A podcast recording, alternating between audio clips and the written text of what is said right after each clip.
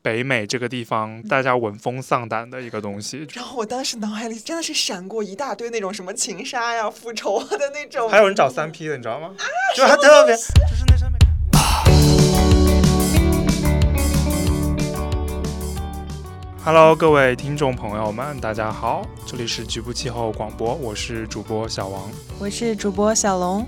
嗯，今天是我们的第三期节目，然后我们想聊一个比较日常一点的话题，就是租房。嗯然后今天除了我们两位之外，还有一位嘉宾啊、呃也是我们的同事小拉老师。来，小兰老师跟我们大家打个招呼吧。呃，局部气候广播的朋友们，大家好，我是小拉。之所以选这个选题，也是因为我们本身三个人都有比较长时间的租房经历，然后嗯本身我们三个人在北京也是北漂。虽然可能我们各自在北京待的时间并不是很长，然后之前可能也在别的地方待过，但是就是对于租房这件事情，还是有挺多东西可以分享的。老样子，我们先以一些简单的问题来开始吧。嗯，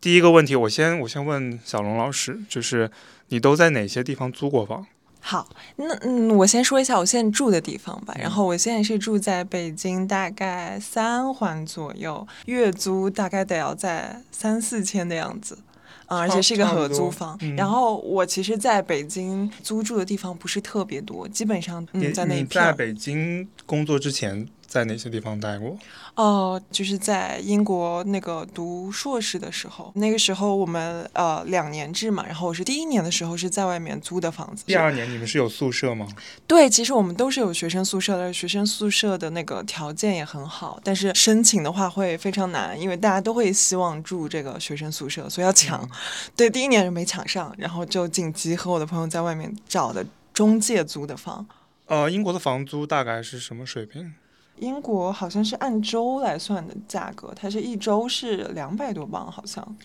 按周来算，嗯嗯，你是对按周结吗？结不是按周结，结好像是一次性一年费用，我们都是一次性付了的。但是他你在看那个房子的时候，他不是都有一些图片和他那个价格吗？他们都是按周来展示的，好然特后呃你可别以不知道看为周什的么单价。 我来说一下吧，就是刚刚谈到了就是租房的地点，然后其实今天我们三位老师都是啊、呃同时有过在国外跟在国内居住的经历。我之前是在美国待了一段时间，就是纽约吧，然后纽约也是一个租房非常可怕的地方，就是。首先，房源千奇百怪，然后房东也千奇百怪，然后价格，我觉得基本上不亚于你在国内，比如说北京或者上海吧。然后，嗯，其实来北京的时间反而没有那么长，纽约待了可能得有个四五年，然后回来之后在上海也待了一段时间。嗯嗯，上海的房价，我觉得跟北京也是不分伯仲。然后来北京又待了一段时间，嗯，然后小拉老师，你可以简单讲一下你的对状况。我之前是在匹兹堡读书，然后两年的时间换了两所两个 house，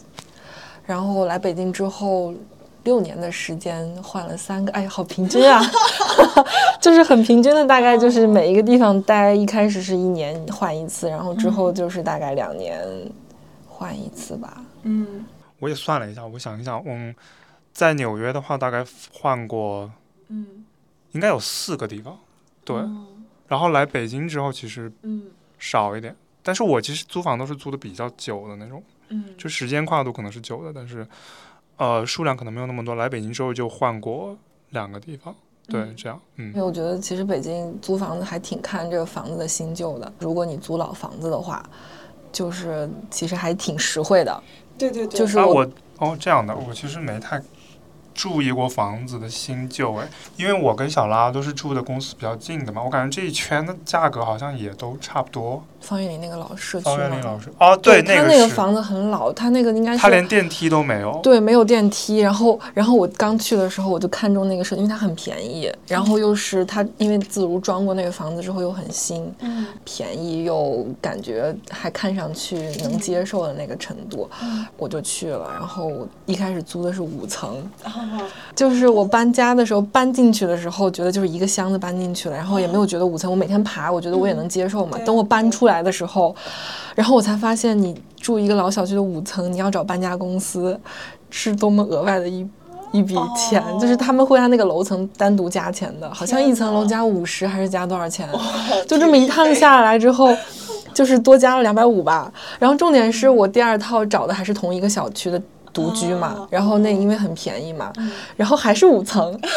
就这么来回上下十层，好像天哪就加加了了好很多多钱。然后我东西又很多，所以就反正就是这么搬一次家，我觉得哎那血就是亏，外卖小哥会不会觉得很累啊？虽然他们可能都跟你说 了，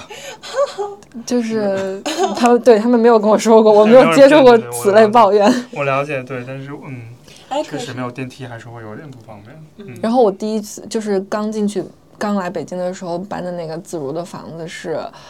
呃，就是那种呃怎么讲呢？上个世纪上个世纪新旧世 纪之交的那种哦单，就六层单元楼。哦我你们看过那个？你们看那个《宇宙探索编辑部》了吗？嗯，就是那个，那个地方是不是就在我们这块儿？他就在这附近拍的。然后当对那个那个啊那真个的吗？的是的，，是天哪！然后那个女就是那个女主，那个比较老的那个阿姨，哦她哦叫哦什么名字我忘了。我我也不记得，但是就是那个她的那个房间里那个边演员好像叫艾丽亚还是什对么？，还有 OK 它的那个房间布局就很像我刚租房子的时候的那个布局，就是它会在那个阳台和其实是客厅的地方有一个那种一一半的半一半。就半人身高的一个墙当隔断，它其实是比如说放一些东西啊，或者是做一嗯哦个那种、以前我高中宿舍也是那种布局，就是有一个台子，对，在就哪是在那边阳台阳台和那个这个哦主，主我主我那个时候他那时候其实自主打了隔断，哦，就他把一个客厅改改成主卧，然后其实那个时候我主卧是带一个阳台的，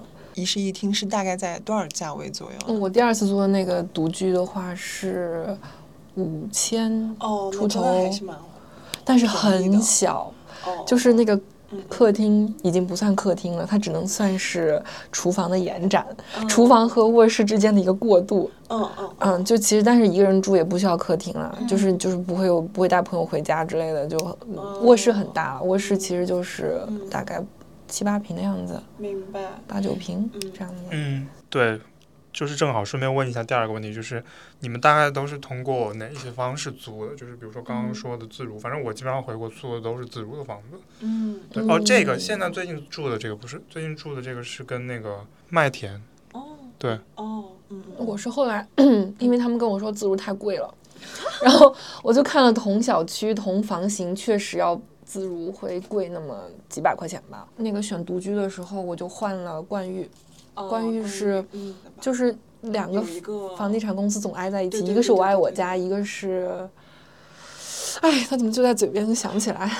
我也想，我也想不就是我爱我家旁边那个，他们两个总一起哦开哦哦挨着，就是，OK，打架是他那们个家是吗？对他们两个分别旗下，一个叫自如，一个叫冠玉。哦，然后，但是自如呢做的都是这种，就是他们会整体的帮你把这个房间嗯都抹成自如的风格，包括就是每一个墙上都会钉一个对那对个对对是画粉色、框黄色或者蓝色画 框什么的。但是关玉的话，他会就直嗯接把那个房主的房子就是原封不动的去再转租给你。其实我也住嗯过那种没有特别装修过的自如的房子，就是在上海的时候就嗯看不太出来自如的痕迹，但是基本上确实大多数自如的房子都是自如的嗯痕迹，以嗯及刚开始租自如的时候，就是觉得管家不是很靠谱，可能跟他的政策变动有关系吧，就是从某一个时间点开始，他突然告诉我只有云管家，因为至少就是有段时间还还是可以问那个管家一些事儿的。对后来有一些有段时间管家直接就没了，然后我就得问那个嗯软件上的那个嗯嗯人，然后就是不是人就是 AI，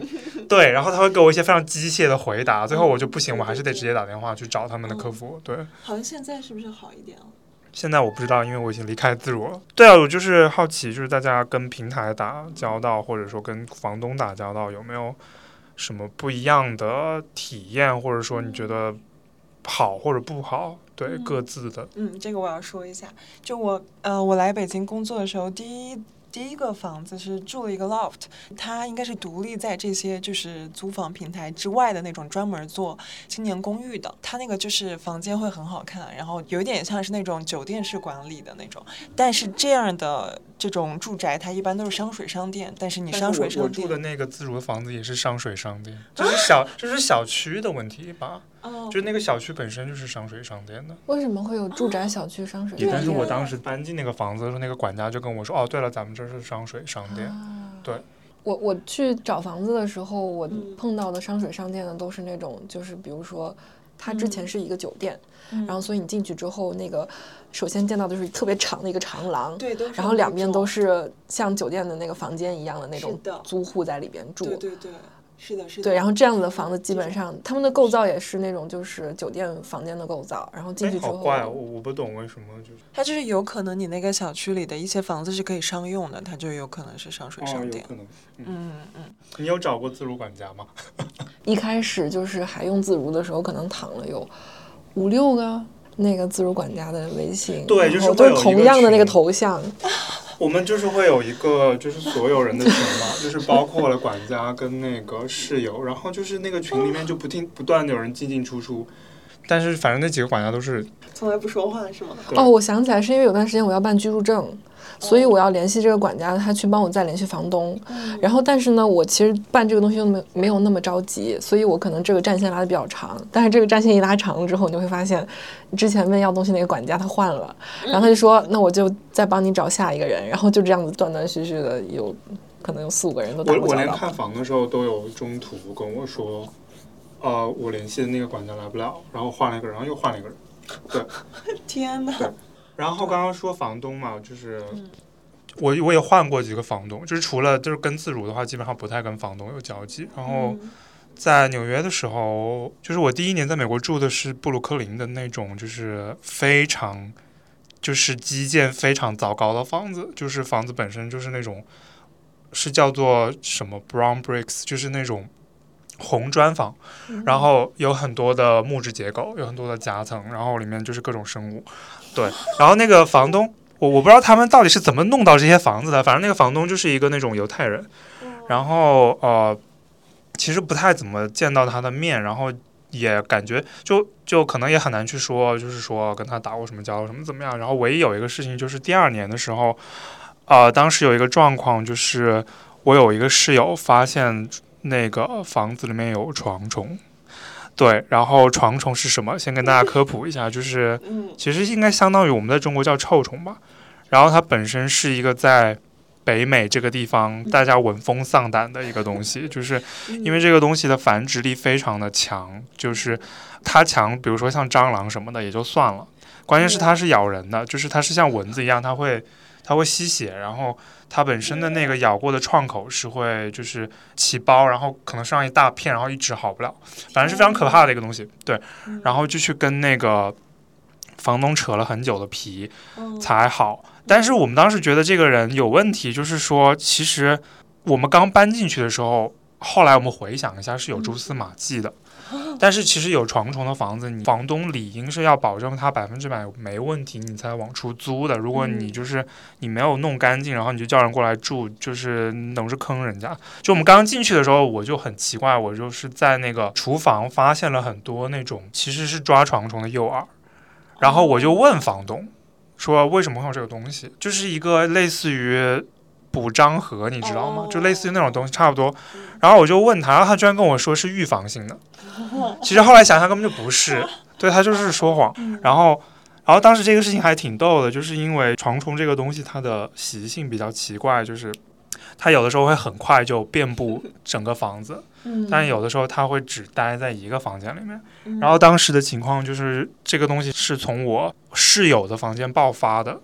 虽然事实上我后来回想一下不是这样，因为我刚住进去的第一周，其实我就被咬了，但我当时不知道，哦，我当时以为是蚊子。哦哦，对，所以其实从头到尾到最后，主要还是我这个室友在跟那个房东周旋。然后我们提的要求就是说赔钱也不太可能了。其实你要去跟房东打官司，在美国反正挺麻烦的，就是这种民事官司。所以最后解决方案就是让我们多白住了一个月。哦然后其实在美国，床虫这个东西是有个专门的网站，就是如果你发现了哪一个公寓有床虫，你是可以去上面 report 的。嗯嗯然后之后的人再去查，就会发现有记录。当然很奇怪，我们去 report 这个房子的时候，发现它没有任何记录。然后，对，那如果，但是后来我们就知道了嘛，因为就是这个事情，你要是私底下解决之后，你可能就会不不会再去弄了。然后可能房东就会跟你说，他保证把这个地方消杀。然后消杀这个事情也挺逗的，就是官方的消杀方法就是请一堆人过来，嗯把那个房子全部封住，然后用高温蒸汽去蒸，嗯因为床虫这个东西好像是它对于那个药物没有那么敏感，但是嗯它很怕高温，差不多就是加热到五十度以上，它就就够可能死了。然后，而且我刚来美国的时候，我就听大家说过不少床虫的事情，就那些美国人会跟你讲说，嗯哦哦，还是会给你提醒一下租房的注意。对，就是说你要小心 bed bugs。我有同学就是碰到过这种，真的就是把你整个房子封起来，然后用高温去消杀。天哪，就反正我出国之前，然后也总听那些要准备出国的人说要准备一些药之类的，或者是要小心租那些有防虫的房子。然后，但是就是怎么说呢？就是大家都有一种幸存者侥幸，觉得好像嗯不会这么惨。就其实也没有专门提出来说问房东说你呃的房但子是是你有防虫吗？你没有确实遇到过？是哦我吗完全没有遇到过，但是我听我的在别的州的朋友他们说住酒店的时候遇到过。我觉得酒店遇到床虫这个事情真的很恐怖，就是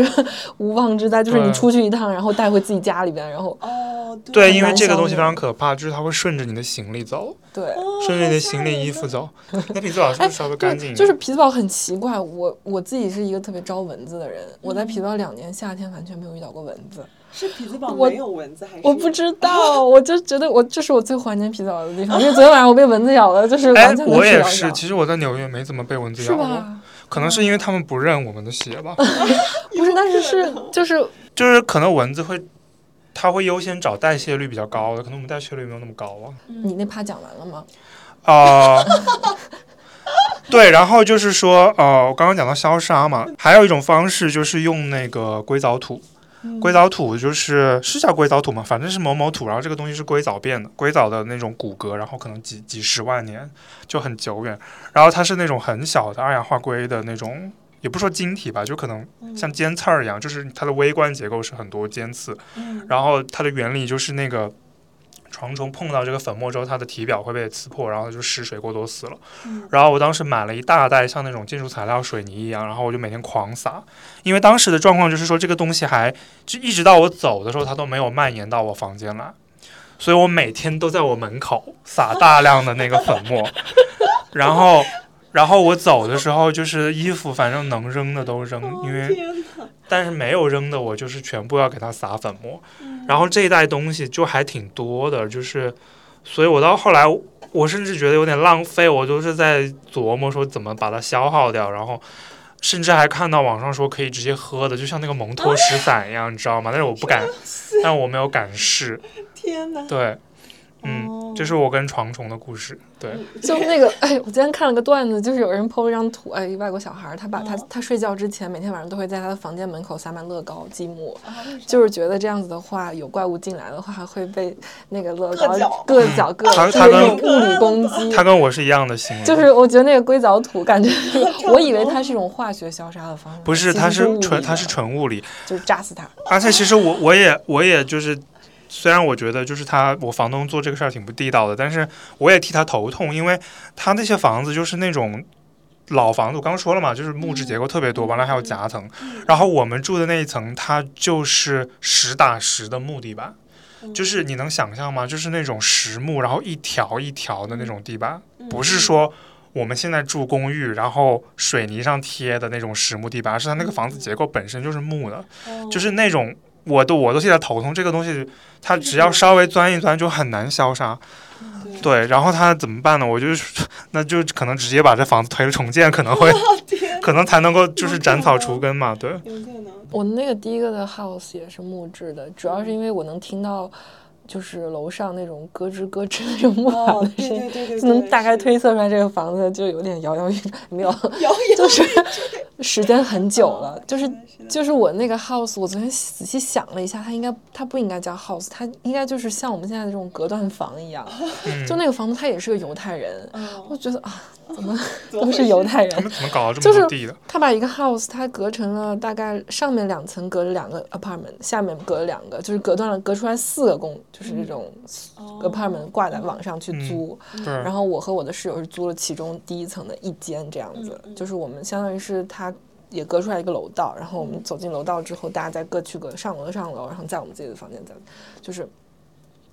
就是某种意义上的隔断房。嗯然后我刚刚想讲的是什么？就是我那个房子，它在匹兹堡的，就是松鼠山，它叫松哦鼠山，啊是因为那个地方它它其实是个犹太社区，然后嗯是在一个比较地势高的一个山上，嗯每天下学回家就要爬山回家，然后上学的时候就一路小跑，就顺着那个坡就跑到那 OK 嗯公交站了。然后我的那个房子后面其实是一个公园，是比较风光宜人的公园，还就是那种比较偏自然原始的公园。哦哦，为因什么为因为我们那个布鲁克林也有公园，但那种公园就是怎么说，就是像我们小区里面那种，就是哦有大爷在那儿拉单双杠的，然后人贼多，也没有什么植被的，就那种公园。啊，但对皮兹堡还好，就是这种要说公园的话，基本上就是这种偏自然一点的。而且你想，它的山上就是都是那种树很多，然后会有那种山间那种 trail 那种那种那种步道啊之类的。嗯然后，所以其实我觉得生态还挺好的。然后就是我我的那个房间很大，它有一个外面的有一个嗯，大概是一米宽的一个一米宽，然后大概跟那个卧室同长的一个露台，嗯然后外面就是公园，嗯就是风景还挺好的，然后能看到隔壁家的那个后花园。然后我们没有后花园，因为我们后我们后面就是那个那个那个山上的那个森林了。然后那个公他那个隔壁的他的后花园里面就总有一只那个特别呆的，我刚去我不认识那是什么东西，我觉得它像熊又像狗，就是它就会在那边是有什么花吗？坐着，然后然后我只要发出一点声音，它虽然它离我很远，但是我只要发出一点声音，它就不动了。后来我才知道那个东西叫土拨鼠，哦，对，嗯好可爱。啊我一直以为土拨鼠是高纬度，是不知道什么地方才会有的东所以西。它是天然的土拨鼠吗？就是自然自自然野生土拨你鼠说。人，你说人工的土拨但鼠是我一直就是以 为它感养觉的宠物呢感觉美国土拨鼠还挺不能养吧不可以不能养，它你们好看像过那个土拨鼠之日吗？啊，看过呀，听过好像就是说什么，如果某个节日的时候土拨鼠能看到太阳的影子，然后就证明今年的春天还是什么，就是个好的季节什么的，这种哦就是哦春雨兆丰年的这种啊，感是觉的，。是的，有点像民俗对，嗯所以就是土拨鼠还挺常见的。哦然后，但是就是是呃也是很多生物都有。我刚去的时候还见到过那种爬虫，就像毛毛虫一样的爬虫在房间里边。哎，你当时租房的时候跟房东有交接吗？就是我有们就是邮，就是电子邮件，电子邮件、传电哦。然后去了之后是因为我室友先去的，你们是怎么找到这个房东的？我在那个叫什么 Craigslist 哦，Craigslist。对哦，找到了这个。其实这个在匹兹堡应该还好，在纽约挺靠运气的，因为 Craigslist 上什么都有，就是诈骗犯很多是啊吧？诈骗犯很多，诈骗犯多不多我不知道，但是反正 Craigslist 就是一个特别牛鬼蛇神的地方。啊，那你们怎么还有人找三 P 的，你知道吗？啊就他特别，就是那上面干嘛的都有，你真的很难说你会不会碰到一等下等下个。因 为我不是很清楚，所以这个网站它原本是一个房房产中介网站。我理解它是五八同城吧，五八同哦。城，哦哦哦！就是他在上面发什么帖子都有。天哪！我我我说一下我我自己吧，我第一年第一年的房子是先找到的室友，然后其实我已经不知道这个室友怎么找到的那个房东了。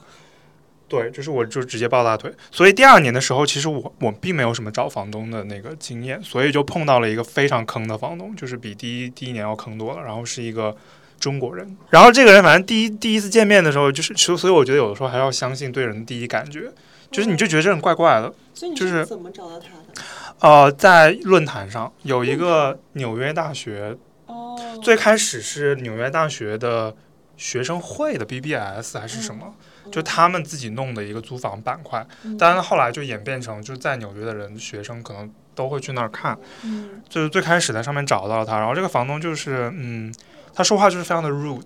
，OK，对，就是感觉很无理那种人。但是他那个房子本身是不错的，然后他，而且他是二房东，就是在纽约有很多这种情况嘛。就是虽然说二房东也是算是灰色地带，但是也、嗯也挺常见的。因为有的时候，比如说我们自己就会当二房东，就是你可能嗯签了一年的约，然后你还剩下四个月的时候你要搬走了，嗯你接下来四个月你可能就先转租给别人别人。嗯是但他就是，我们就觉得很特别有点奇怪的，就是他直接把这个房子转租给我们一年。其实这一年当中都还好，他跟我们没有什么太多的小就是交接或者说摩擦，但是最后来个大的，就是我们交了三个月的那个押金，然后快要搬出去的时候，他就开始有一点联系不到人了，就是回消息也回得很慢啊，什么什么之类的。最后就是摆明了，就是他不会退这个钱，就是你天你找到这个人了，然后所以你们也不知道去哪里找他。嗯，一开始是不知道的，就是其实其实特别逗，我们大概知道他住在什么地方，就是他跟我们是在一个 neighborhood，就是在一个嗯一片街区这样，但是其实不知道他具体住哪儿，甚至你也不知道他是不是搬走了，嗯对吧？然后最后想来想去，就是说怎么办？报警吗？报警肯定没用，因为这不是刑事案件，这是属于是民事纠纷。民对，事纠纷的话，你就是要打官司，然后打官司的话，首先第一关你得找到这个人在哪儿。国内好像也是这样，就是你要打民事官司的话，你得先把法律文书送达，这个好像是叫送达吧，就是因为就是说你要 serve 到这个人，不然他会说我都不知道有人告我，对吧？我不去开庭也是可以的。就是所谓的寄律师函是吗？对，就是律师函你要送到这个人手里，就特别的逗，就是你要告这个人，完哦了悖论啊，我觉得 对，但是你不知道这人住哪。然后我们当时就是没办法，就是说想先通过一些他的个人信息，能不能找到这个人住哪儿。然后第一第一第一波就是先找那个私家侦探，然后美就是美国有私家侦探，国内也有私家侦探嘛。然后那个私家侦探就是说什么人都有，就是他可能各种各样的背景，他可能我们找了好几个，然后。可能两三个吧，但是他不是那种，就是说跟着你去的。他哦哦我们最开始找的是一些比较初级的服务，他帮你搜这个人的信息，哦哦就是呃，差基本上就是说他有一些那个 access，不知道他可能注册了有证嘛，哦哦去那种呃大的数据库，嗯嗯包括什么存款，然后什么。呃，电费账单、什么网费账单，然后你给他这个人的名字跟电话号码，他可以帮你去搜，说这个人有没有住址信息。就一开始找的这种，嗯就不是说那种跟到家里面去那种，那种我们可能也也顾不起。对，但是我们最开始找的几个人都贼不靠谱。首先就是他们对中国文化缺乏最基本的了解，就是一开始说我们告诉这个人姓啥，然后他搜出来可能有一栋楼里面有几十个姓这个的，然后他居然跟我们说他们可能是亲戚嘛，然后然后我们说什么东西？不是吧？因为。对老外来说，你姓同一个姓氏的人也很多 吧？你有点常识，你也不会说他们是不是都是亲戚 吧？就很怪。对，然后反正试了几个人都感觉不是很靠谱，要么就是根本找不到这个人， 对，啊要么要么就是找出来的人太多了。啊，他那说啊是那是需要花钱吗哎，？我也想问这个，需要花钱，需要花钱。但是而没试成功也也要花钱吗？呃，没事成功不用付全款。然后当时我们这个还有一点不太一样，就是一般打官司需要律师嘛，如果你是去其他的那种所谓的叫什么 city court，就是 比较正式一点的民事法庭，你是需要有律师的，你不能自己去。这个事情从头到尾坑就坑在，就比如说他为什么敢干这件事儿，他敢不退押金，其实就是因为你去维权的那个过程成本它本身就非常的高，远远就是超过了你去拿回来这个钱。但是就是说，在美国有个好处，就是你小额的那个东西，你是可以自己上庭自己辩护的，就是有一个专门的小额法庭，它的金额大概是。呃，在我们当时是在一万以内还是多少？这个这个事情也非常逗，因为在我们打完官司之后，它这个额度就上升了， 因为我们他欠我们的钱是远远超过这个钱的，哦但是我们又不够大到让我们就是请去请律师，，嗯对。然后我其实当时也找了那个民事律师咨询，然后反正就是觉得根本就没是不是嗯很贵啊？很贵，请对，律师的话，以及你要拖时间，这个也是嗯一个很重要的点，就是小额法庭它可以马上开庭，马上出结果，哦嗯马上，就判，嗯但是民事官司它有很多轮，，嗯然后你还要，等，他甚至可以拖到，比如说他当你你今天说我要打官司，他跟你说明年开庭，那等个屁啊！而且那一段时间也是就是，呃，新冠将要在纽约爆发，反正就是各种事情凑一块儿是的天哪！啊、哦，然后就是，然后下一步就是去那个法庭吗？法庭，然后法庭是这样的，就是虽然我把文书递给他，我不知道他是法盲还是怎么样，他就没有哦出庭。没有出庭的话，你就是稳赢。啊，这样子，如果你把法律文书送到了对方手里，然后对方没有出庭，在嗯开庭的那一天没有出现，你就是稳赢，法官直接判你赢，直接判你赢之后，我也不知道他用的什么手段，反正他就会直接把他的那个银行账户冻结，然后在他银行账户被冻结之后，他出现了， 出现了之后就才上庭，哦，而是说那个法庭把他的银行账户冻结，对，法庭就直接可以把你的哦银行账户冻结，嗯哦然后出庭的那一天，他居然自己带了一个律师过来，但是没有什么屌用，因为小额法庭是不让律师说话的，就是你。啊，这样吗？但是那个律师可能是给了他一些建议，所以你可以看得出来是有一些准备的。哦哦但是那个官司就特别坑，就是因为小额法庭之所以是小额法庭，就是他很穷，所以来的那些法官，所谓的法官，他不是真的法官，就是判兼职法官判这个案子的人，他是那种实习的律师，本身水平可能也嗯就就那样，所以他最后判的方法就是各打五十八大板，退了我们一半钱。啊嗯，但就是这个事情，就是啊，这就是把我搞得 PTSD 了，你知道？对，所以之后我就是对这些事情就是会小心很多。嗯，对，真的挺离谱的。都上法庭啊了。嗯，哎，所以纽约那边的话，呃，你们提前不是支付三个月的押金吗？对三个月押金大概是多少钱？三个月押金的话，三个人加起来一个一个哦，，三个人加起来，三个人每个人都付了三个月的押金，每个人都付了三个月押金啊那，还就是挺大一笔钱。整套房子的钱他一个人都没有退还呢。啊那确实要打一打了。我不太记得了，我真的不记不清那个数字了，反正是挺大一笔钱，应该接近人民币七八万左右。那是对，挺大一笔那肯定钱是，但最后只追回来了一半。但是就是说，已经是最小的损失了。就是如果我们打正儿八经的官司是是打不了的，对，哦，所以这也是在大学论坛上找的。大学论坛上找的，对，嗯，感觉这种网站上都是鱼龙混杂的。嗯，其实就具体来说，扭蛋那个平台还算比较好的，嗯，就是因为如果有问题的话，你可以去举报这个人，哦，对，但是他换一个马甲，你就也不好说，就是嗯，反正我们当时在英国租房，就是街边找了一个那种，就是有点像我们现在街边我爱我家恋家这种，中就是有介门面。嗯，对对对啊，你是去了那边之后再现租的？对，因为我们前前两个月是住的学校，之后你就要。嗯，重新选房子住嘛，然后那个房子就是最后退租的时候也是没有把押金还给我们的，但是我们好像当时还好，那个押金没有特别多钱，他他好像就一个月吧还是有给你一些理由？他就是他的理由也很离谱，就是我们入房的时候，他们好像是会给我们一个列表，就是我们这边有什么什么什么配件，什么什么东西的。然后我们走的时候，他就会以各种各样的理由，就说啊，这个配件这里不干净啊，那里不干净，这个打扫一下，那个打扫一下，反正是这种套路对对对对对对对，然后钱就没了。对，我那个时候租金是退了的。但其实还挺多钱的啊！但是我们当时就是想，就是懒得去找了，因为就是嗯，然后这一个房子之后，我就是直，我们就是直接去，就直接去跟公寓管理，就是说，就直接跟公寓租的，就是中间没有隔着人。对，哦哦对，我发现我身边同学很多也都是那种直接跟一个公寓，就是一种就是嗯他们是一个公司这种，就是说个在人外对国公吗可对以叫物业吗？ 就是管理公司吧，应该是对，就管理公司。他们去签这种比较正规的合同，就不会对太被坑。其实。我我后来跟那个公寓打交道，就是其实还是跟前一个房东有关系，就是呃，当时有一个问题是我们其实后来发现我们跟那个前一任房东住的。是同一个物业公司，就我不知道应该叫物业公司还是叫管理公司，就同一个 management，就同一个管理公司的那个房子。嗯然后我们就直接，我就是我们就直接去找那个他们的经理说，我们要送这个法律文书，嗯你们能不能帮忙？但是他们的态度就是，就肯定不管这个事儿，对。嗯然后感觉，嗯，呃，其实我去的时候属于是留学一直在发展，然后嗯这些东西也慢慢在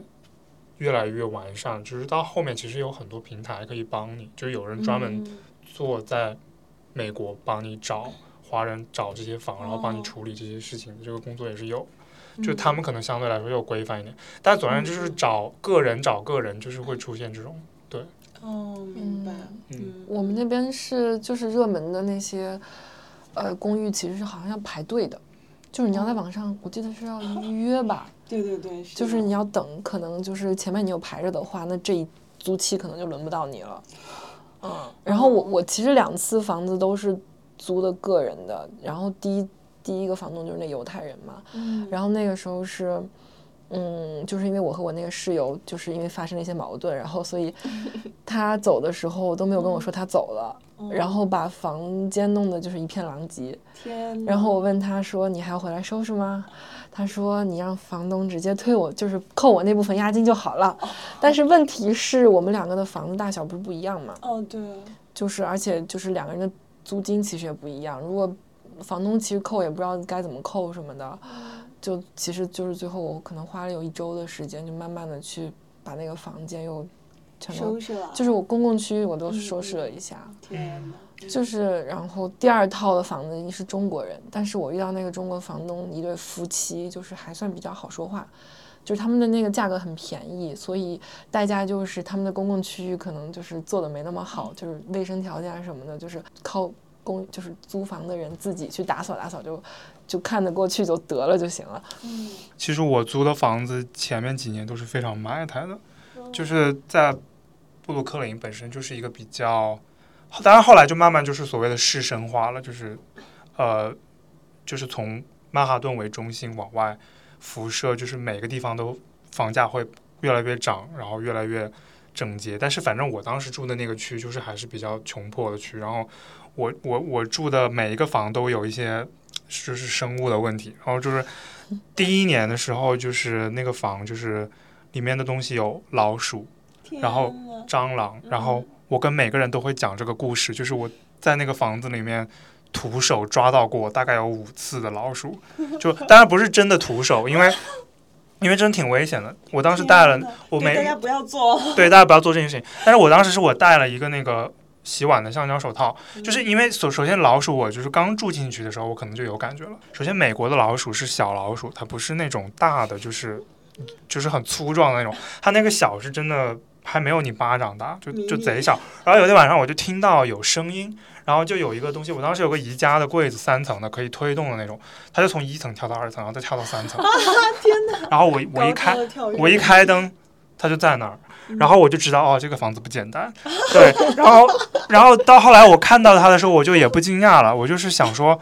是黑色的吗？追一下它们，灰色的哦，就是就是是《正精常灵的。鼠小弟》里边那种老鼠吗？那个是白色的，那个是真，那个是大老鼠，鼠吧？那个算是大老鼠吧那个是大的吗？我那觉是得那白个还色挺吧我小记的得，还是挺白可色的爱。的是吗？那我那我不太知道。然后反正我第二次看到它，我就很淡定，然后我就是想说。我跟一下它，结果我我跟着跟着它就它就把自己困在墙角了。关在墙角的时候，我就想说，你要不要试一下抓一下？然后我就拿了一一双那个洗碗的那个手套，就就就真的攥住它尾巴，然后它就它就是，我知道它它估计是已经吓傻了，它叫了吗？不记得了这些细节不太记得了。但是反正基本上每次抓住之后有我我我有几次都试图说能不能养一下，对我会把它放在一个容器里面，然后放一些我觉得它可能会吃的东西，但是它就是反正基本上每一只都是绝食。然后最后一次我就是觉得说，就因为又抓了一次，然后我想说养也养不了，我怎么处理？然后我就问我那个美国同学，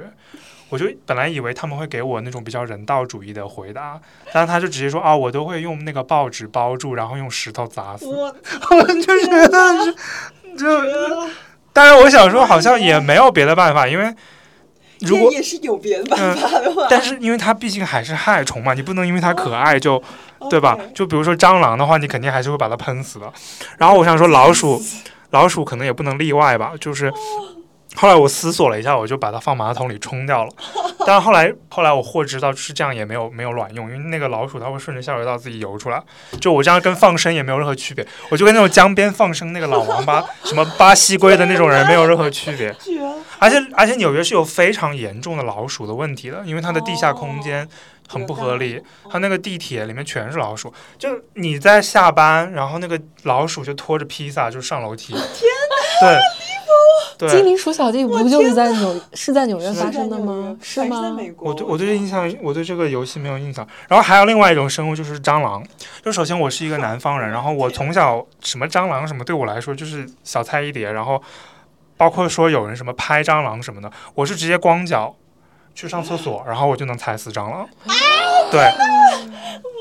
就是就是那个质感非大的常还深，是小的啊？大的大的，就是但南你方不会猜不会硌脚吗？那个壳啊！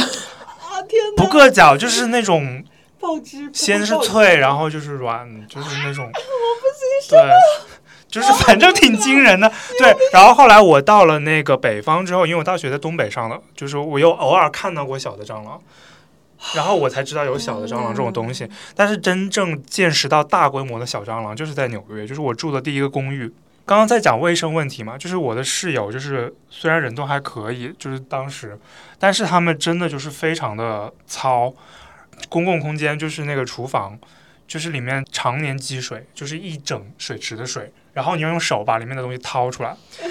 就是很奇，就是你知道有那种人，他就会直接把那个吃完的东西直接倒在水池里嗯面，就是属于那种情况。然后我们的蟑螂就是在这个情况下被养的非常的多，天呐，就是反正基本上每天都能看见。然后，但是我我真正非常实在的知道它到底有多多，就是临走的时候，就是按照惯例，就是你刚刚说的那种情况，你必须要把房子打扫干净，不然那个房东可能就以各种理由说。哦你没搞干净扣你。钱对对对对对对其实我们碰到的房东都还好，哦哦除了那个二房东，哦，对他不会说因为你这个地方蹭掉一点什么去扣你钱，嗯就是这种就是属于纯找茬，因为你真的叫人过来对啊，说你这块墙而皮且值根多少啊而钱。且嗯根本不可能把我的这所有牙对，都这种抠就是属于纯找茬，他根本就不是因为你的房子本身怎么样。是啊，对，但是当时我们走的时候还是想说先打扫一下，嗯然后就是那个，我们就拿那个就嗯就是那种喷蟑螂的东西，我第一次知道那个东西那么有用，就是蟑螂一碰到它就往下掉，然后我们就往那个冰箱后面，然后还有那个橱柜后面，然后喷完之后它是有声音的，就是扑簌簌往下掉，然后你就去去啊扫，扫出来会有一袋，就是一袋蟑螂，你知道吗？就是非常的无 语。 可以做蛋白饼了。然后，然后第二年的时候就有一些蟑螂。太可怕了，但是我还好竖起来，第二年就是说没有什么蟑螂，我们就觉得就是鸟语花香了，度过了 一有年。一话结果要再要走的时候就碰到了那个床虫，对对。然后第三个房子就比较正常了，第三个房子就是直接跟那个 management 租的，然后他们那个公寓还就他们这种公寓就叫做那个 luxury apartment，就是算是。就直译过来就是奢侈公寓，虽然它一点都不奢侈，就贼破，然后对，然后又是合 租，就就好一点，没有碰到过蟑螂什么乱七八糟的。那那在国内呢？在国内的话，部就分是嗯就是北京的蟑螂啦，北京这的个就蟑必须螂，得讲一下。是的，就是我不是跟你们就是讲一开始我租那个老的社区的房子，我嗯是我第一次见美洲大蠊，我是在那个地方见的美洲大蠊，就是它那个楼下会有就是呃通就是那个下水井。我我我一开始就是夏天的晚上，我总能就是回家的时候发现有东西在天上飞，哦我不知道那是什么东西。嗯然后我白天的时候呢，又总发现好像就是那个井旁边吧，有一些呃虫子，我我我怕虫子，我就没细看。嗯然后后来我有一次可能是周末有就是打手电筒回去细看，我发现有虫子从那个下水井的那个洞那里面哦钻出来，对然后对往天上飞，那个地方简直就是像一的个什么虫窝一样虫虫巢一样的 地方。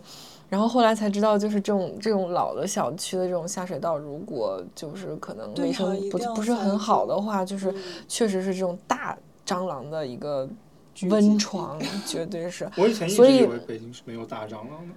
对我我我在来北京之前，我都没有见过大蟑螂。 是的，然后他们每年大概就是夏天，就大概就这个季节会去，就是有专门的那个清理下水道的人，就用那种毒气去哦往这个下水道去喷，然后喷嗯完之后把那个那个井口再塞住，然后把里边的虫子熏死。但是就这样它不还会熏出来，熏到会会各个会会家里。会的会的，它就会边熏，然后边有那种大蟑螂往外爬。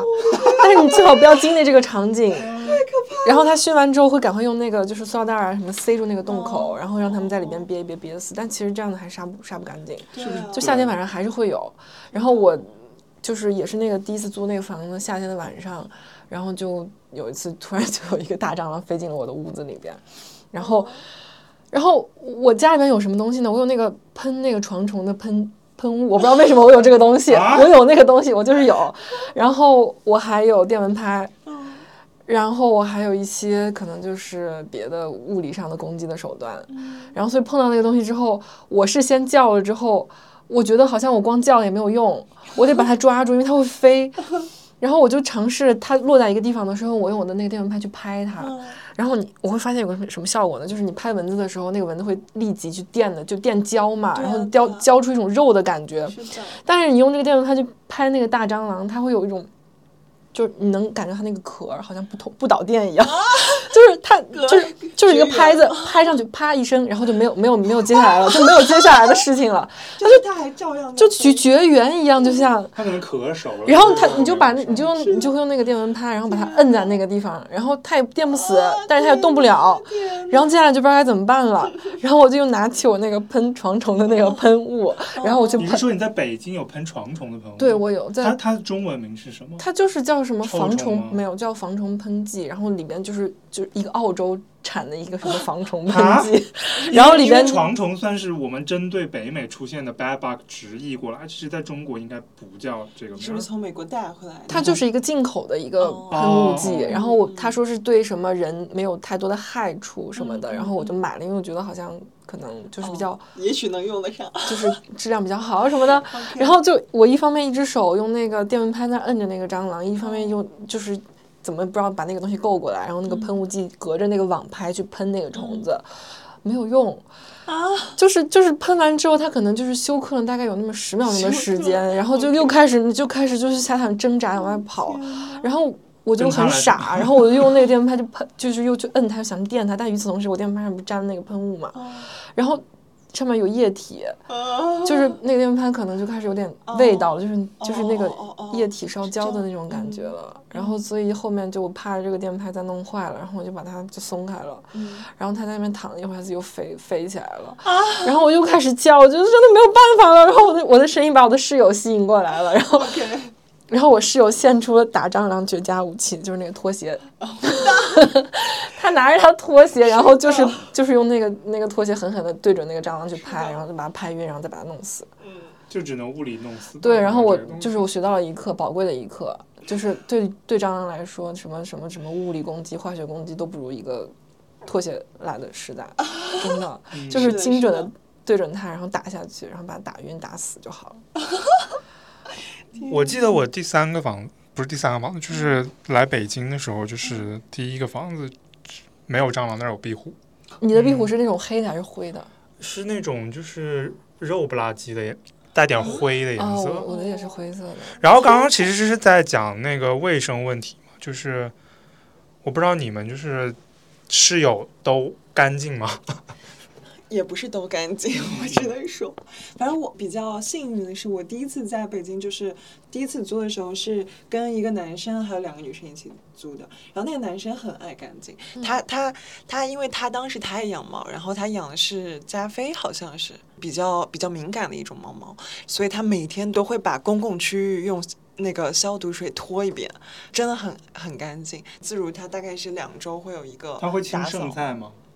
他会把我们整个厨房都清干净。哦，对对对对对对我觉得但是嗯洗衣机和冰箱，你只要跟他讲说我想清扫一下我的洗衣机或者冰箱，他会单独给你做一洗衣次。机确实是一个问题，因为你不知道人家会，比如说有没有脚气啊什么的。对对，但你每次都放消毒水就好了，会好一点吧？嗯会好一点吧，嗯，好没好很多我也不知道。 但是就是因为我是那个就是养猫的人嘛，所以就是养猫之后你就发现其实哪儿都会有猫猫，然后洗包括洗衣机的那个、嗯，对，那个那个夹那层个里夹层边里面会有猫刚猫。刚其实有一个问题，就是说室友的问题，就是对其实我自己来说，我第一年、第二年碰到的室友，我刚刚都说嘛，就就都还挺好的，就是在、就在美国碰到室友人都还还可以，虽然说他们未必爱干净，但是人是 OK 的。 OK，是的，然后到国内之后，就是跟室友没什么交集了，就是你不太了解他们为人怎么样，但是是真的有的时候不是很爱干净也是有的。但是我我觉得我比较离谱的是我室友的数量，就是我我为什么刚刚最开始的时候说我第一年住的公寓后来住不下去了，是因为我们一个。那个户型应该是算很大的，然后就是有四户，除了我之外，全部都是两个人在住，然后非常离谱。就我逢人就说，我说你知道吗？我对面住的两对，一对是呃住进来的时候就已经怀上孕了，然后要生的时候就走了；另外一对是前面那对人走了之后，他们就开始备孕了。我的妈呀！然后隔壁是一对应该是刚毕业的小情侣，我就是真的觉得北京这一点简直了，就是我们那地方房租也不能说很便宜，也不能说。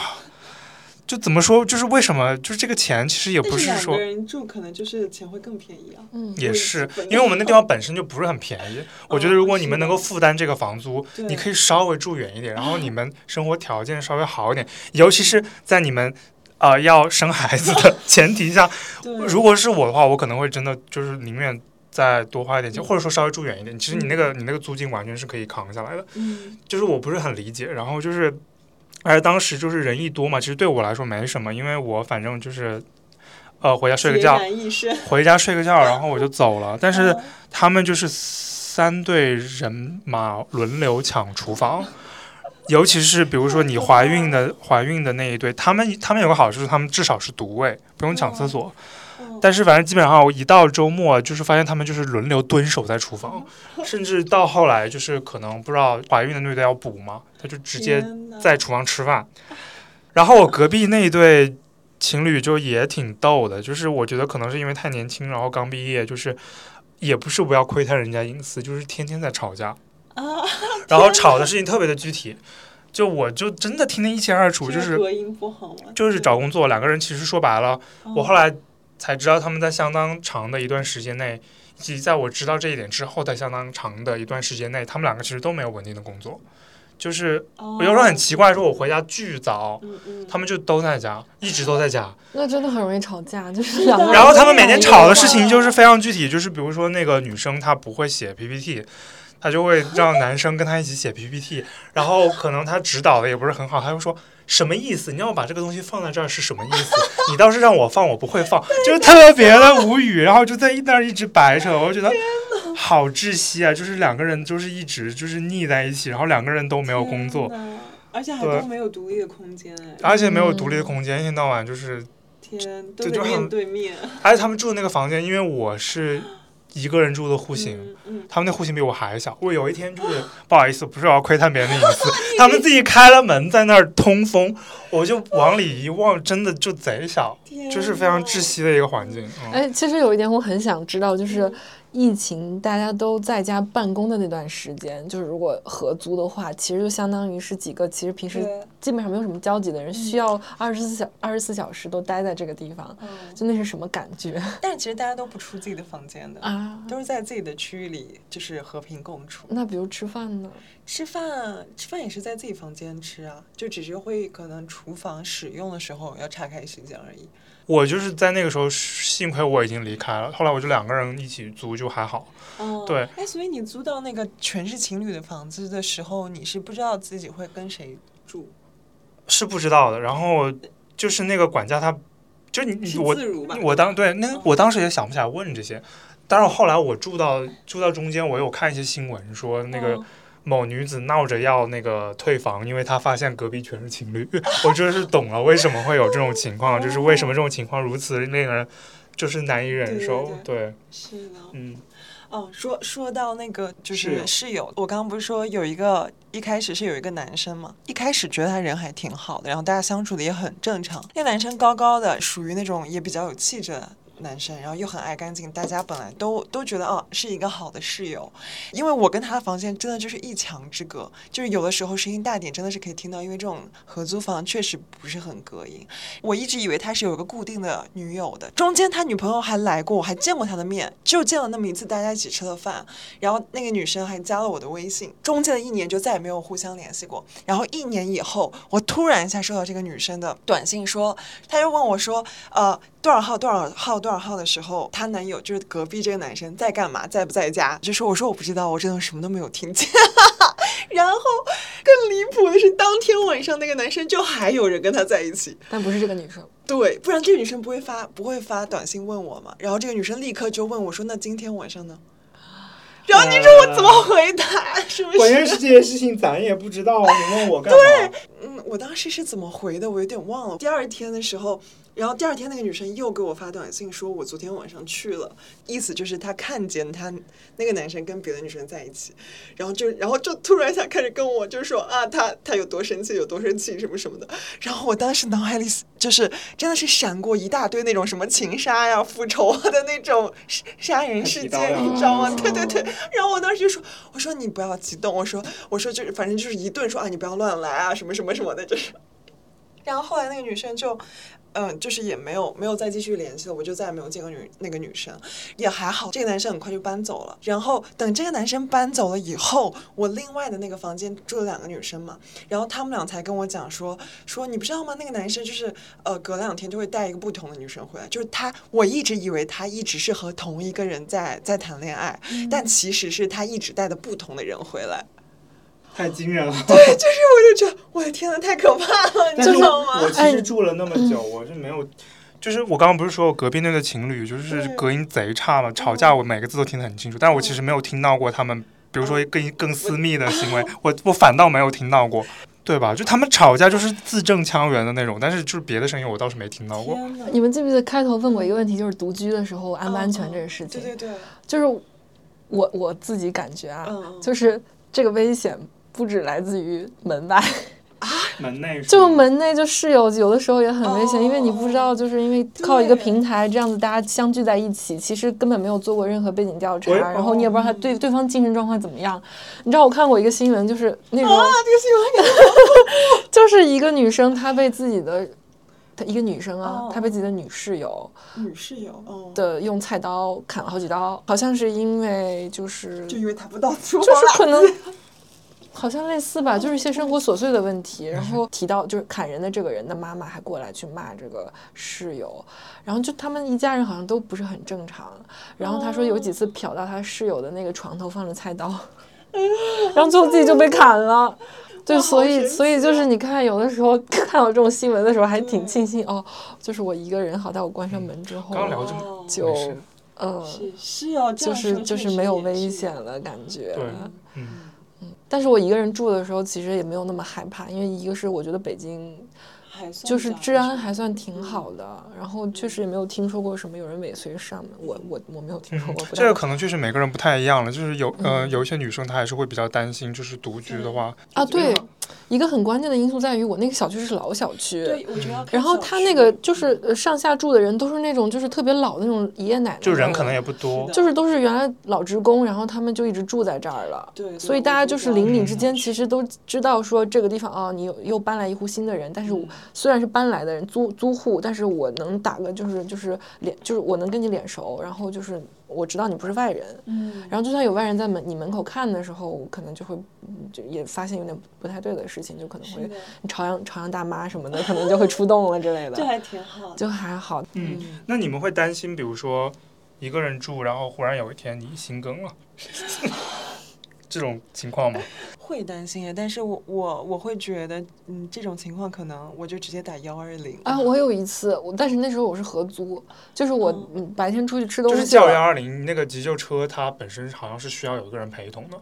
哦，这样，嗯嗯，就是我那次白白天吃东西吃的急性肠胃炎了，然后那天晚上就半夜就是胃绞痛，嗯然后我就去上厕所去吐，然后吐到一半从马桶上起来的时候，可能就是因为太痛了，然后整个人就有有点就晕晕过晕就晕过去了，然后就是感觉就是世界在颠倒，然后等我再醒来的时候，我就已经趴在那个卫生间的一角，因为那时候是半夜，然后哦我的室友都在睡觉，天哪，我我当时就晕之前我在想，我就我真觉得我要我要过去了。是是的这种是的感觉嗯然后但是我又没拿手机，因为我一个人去卫生间，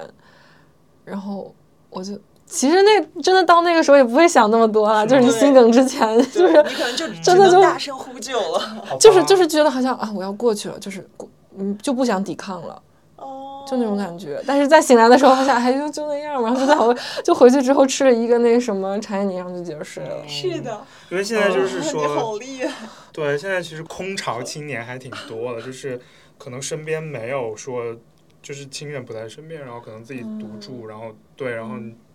就是会有这些问题跟担心。对，我觉得可大家可以设置设置那种紧急电话，就和自己要好的朋友，然然哦后我后昨提前天地说好，我昨天有想一个点，点子就是 就是很多人纹纹身嘛，然后嗯就是你可以在你的胸哦哦哦胸上纹一个那个那个紧急电嗯话一定要吗不是啊，纹一个那个 CPR 的哦操作方法啊，就是标一个地方，跟他说摁这儿，哦，这样还挺好的。的。是的，然我后只就是知道解有开老了人就是我那个不要抢救。嗯，嗯，嗯，对是的，那其实就是说，如果条件允许的话，你们是会希望自己住，还是说有一个特别合得来的人一起住？当然希望和在一在个合得单在单身的那个前提下，哦，那也希望和合得来的人一起住啊，嗯，就是一就起是还是不住希望说完全自己一个人住。我我想一个人住，嗯。哦，嗯，我我我是觉得，但是你可以说一下你的情况，是因为有很多的那个对具体的需 求，对，因为确实是我觉得能跟我在一起住的人必须得忍受，你要同时和三只猫、一只老鼠，还有很多鱼和花花草草做室友的这么一个人哇，就是很难有，那只能是另一半了，就是嗯，是的，很。难找这种。嗯， 啊那或者可以就是租那种呃一居两室啊，一人一个房间不就好？嗯然，后其有实个可以，动但物是就是环我觉得猫毛这个问题真的很严重，就是因为那就两个人都养呗，大不了。对对啊， 你们知道，就是真的有人很嫌弃猫毛吗？就是 我知道有人就是尤其是就是我听我妈说，我妈就觉得猫毛是特别脏的东西，她就会她就会觉得好像可能她知道的年轻人也都是像她一样，就是觉得猫毛很脏，就只有我我是一个反 例，所以她就觉得好像我觉得我不会觉得猫毛脏哎，它就嗯只是说它会它只是毛啊，粘附在各种东西上而已。对呀、啊，嗯。对，但是如果家里边有猫的话，它就会那个猫毛就会飘到每一个房间的每一个角落，嗯所以其实还挺挑人的。我觉得这个就是你不能穿，如果是白毛白猫的话，你不能穿黑衣服；然后如果是黑猫的话，你不能穿白衣服。那万一但是一很只黑惨一只白怎，么我们家我们家深色猫和浅色猫都有，就是你就是每种衣服绝对是身上都能有看到的看得到的猫毛，就哦嗯呃，其实我想问一个问题，就是比如说你有两个选项，第一个选项在一个比较小一点的城市，可能比如说县城啊，就是当然不是一线或者也不是二线城市这种，你有自己的一个房产，然后这个房产还是比较过得去的，比如说你有一个独栋房屋或者一个贼大的公寓，这是选项一。第二个选项是你在大城市，你能够自给自足，就是那个租金是你完全可以负担的，没有任何大的问题。但是你可能一辈子租房，就是嗯，大家会比较倾向于哪一个？嗯，嗯，我现在回答吧，我应该会选 B。对，因为我觉得配套设施对我来说还挺重要的。嗯就是可能在小城市，就是有自己的一套房子，虽然也挺好，但是我会时不时想说去个大超市，或者逛商场，或者去个大公园，去看个展什么的，还是挺对我来说还是挺重要的。虽然我这么说，但是我基本上不出门，但是就是对有一个念想嘛，对，嗯哎，我很难抉择，因为我觉得我对于我来说，最好的选择应该是在二线城市有一个房子。哦。二线城市二线城市有个 house，对， 有个还那不错的。那我要是有这么一个选项的话，那就是一线城市的 我 house 们就不好用吗做这道题了。对，但如果是县城的话，我可能也会选 B，因为我原本是想选 A 的。但是如果如果是就是三线城市或者是县城这种级别的话，确实可能我觉得没有办法满足我的欲望。但你可以这么想，就是如果你在小城市有一套房产的话，它不影响你随时可以去一线城市租房去住。哦但是如果你在一线城市租房的话，这样反向再去买一套， 不太可能是就有吗？点不太可能 了。就是就是这个问题本身就是比较的笼统啦，因为如果比较仔极细 端。仔细去分析的话，你说你在大城市租房对你来说不是很高的压力的话，你的收入应该也是不低的。嗯，就是你去小地方买个房，应该也不是什么太大的问题。对我来说，现阶段有点难抉择，因为我会考虑很现实的问题，比如说你的工作是，比如说如果你有全职工作的话，其实二线城市，比如说。就我我我是长沙人嘛，虽然不是长沙人，住在长沙，就就比如说我要回长沙的话，嗯比较难，就是没有什么我能干的东西。我我我在那儿我就只能蹲着，我就在家里蹲着，就是没有什么工作是我能做不能自的。由职业吗，嗯，哎，如果做自由职业的话是是吧可以嗯，但是你就要做出做自由职业的抉择，这是另外一个问题。嗯对嗯，这个就是其实住哪很多时候还是跟你职业有关系的，对明白，这就不是一个那么单独的问题。嗯，是的，我们前段时间不是有那个跳蚤市场旧物交换嘛，嗯对对对我不是分发家很多小的番茄苗嘛，哎是的，啊就是就是我后来发现那个番茄苗，我以为它我之前所有种过的东西，它从一个苗开始长，长半年撑死了只能长到可能就是五十公分这么高。嗯，但是我这番茄苗，我跟你们讲，它现在长多高了，它就是那个飘窗。它飘窗已经长到我晚上不需要拉帘儿，外面看不到里面有光那种程度，哦就是它已经它已你经换了一个啊嗯这么多多大的盆儿？你换了一呃个多大的盆儿？我那飘窗现在摆了有五株，只有五株，五株能把五株株的小番茄苗已经长到可以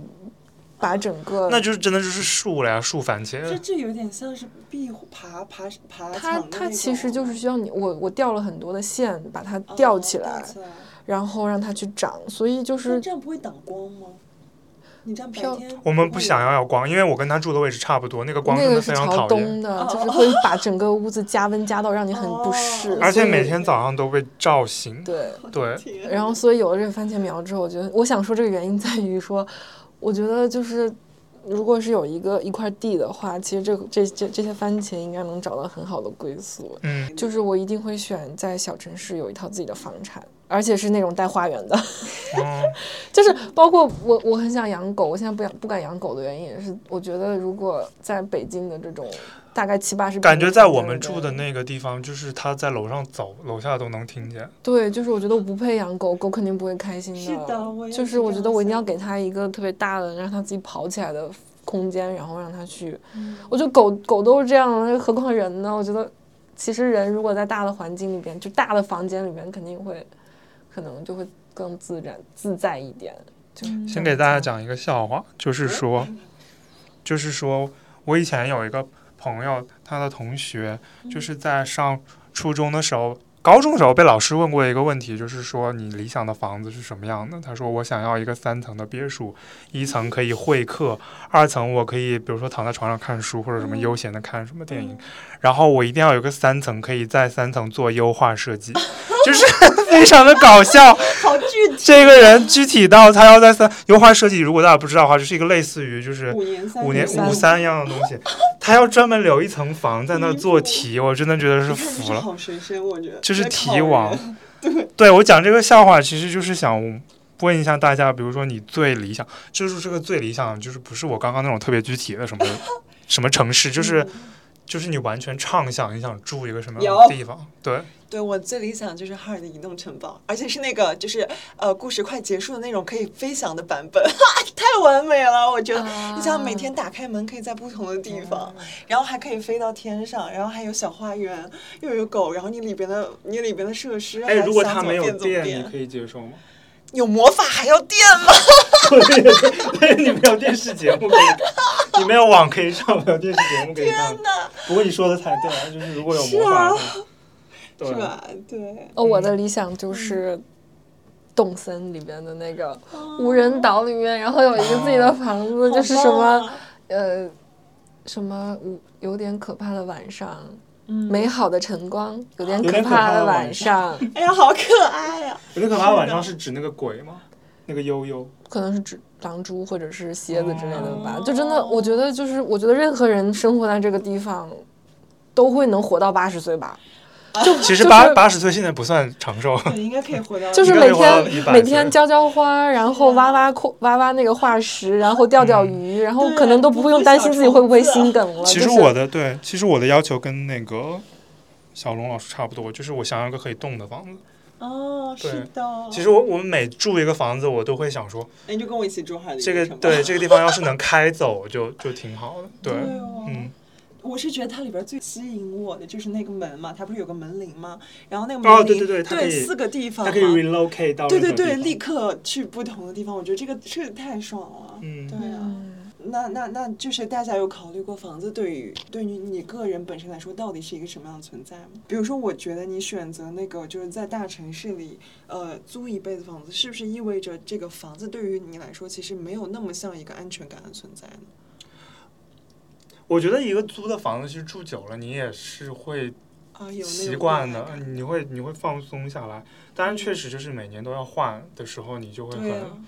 其实我也有一点体验，就是你在换房子前后，你会有一个不是很舒适的，嗯对，就是那种心理上的感受。但是其实你住久了，你会暂时的忽略这件事 情。